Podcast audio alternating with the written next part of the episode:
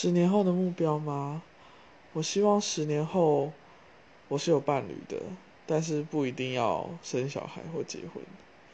那我希望十年后我爸爸的身体状况还可以，我还可以带他出国去玩。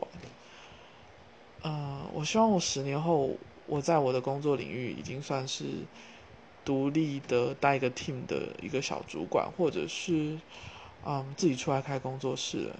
因为我会想要主导一些事情，但我又不会想要把事情搞得太大，我就是想要有一些自主性就好了。